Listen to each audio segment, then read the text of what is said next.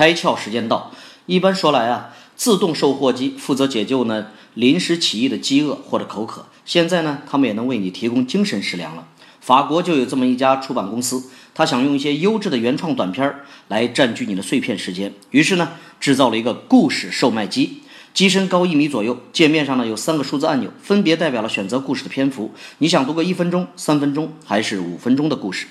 按下按钮后呢，机器会打印出一张类似于收据一样的纸条。一张三分钟的故事纸条呢，尺寸是八乘六十厘米，五分钟的版本大约再要长一倍。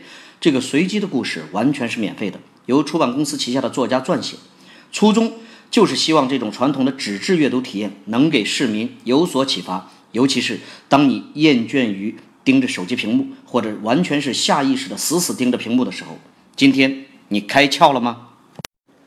更多节目，请扫描封面二维码，关注公众号“开窍”，和更多小伙伴一起来听故事、开脑洞。